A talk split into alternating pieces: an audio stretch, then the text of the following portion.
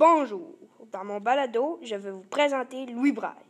Il est né le 4 janvier 1809 et mort le 6 janvier 1852. À l'âge de 3 ans, lorsqu'il faisait des trous dans un morceau de cuir avec un poisson, il échappe le poinçon dans son œil droit. Ils lui ont mis un bandeau, mais Louis se gratta l'œil, et l'infection se rend dans l'autre œil. Il devient aveugle à 5 ans. Un certain monsieur Barbier avait inventé un système pour lire la nuit. Mais à 15 ans, Louis décide de l'améliorer. C'est ainsi qu'il inventa le braille. Mais saviez-vous que seulement 15 des gens aveugles lisent le braille?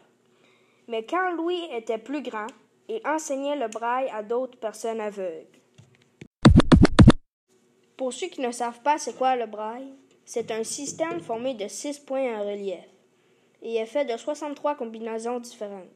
Pour ceux qui ne savent pas c'est quoi le relief, c'est des bosses sur une feuille. Ça doit être difficile de lire juste en touchant des bosses sur une feuille. Et n'oubliez pas d'aller faire le quiz sous forme de code QR.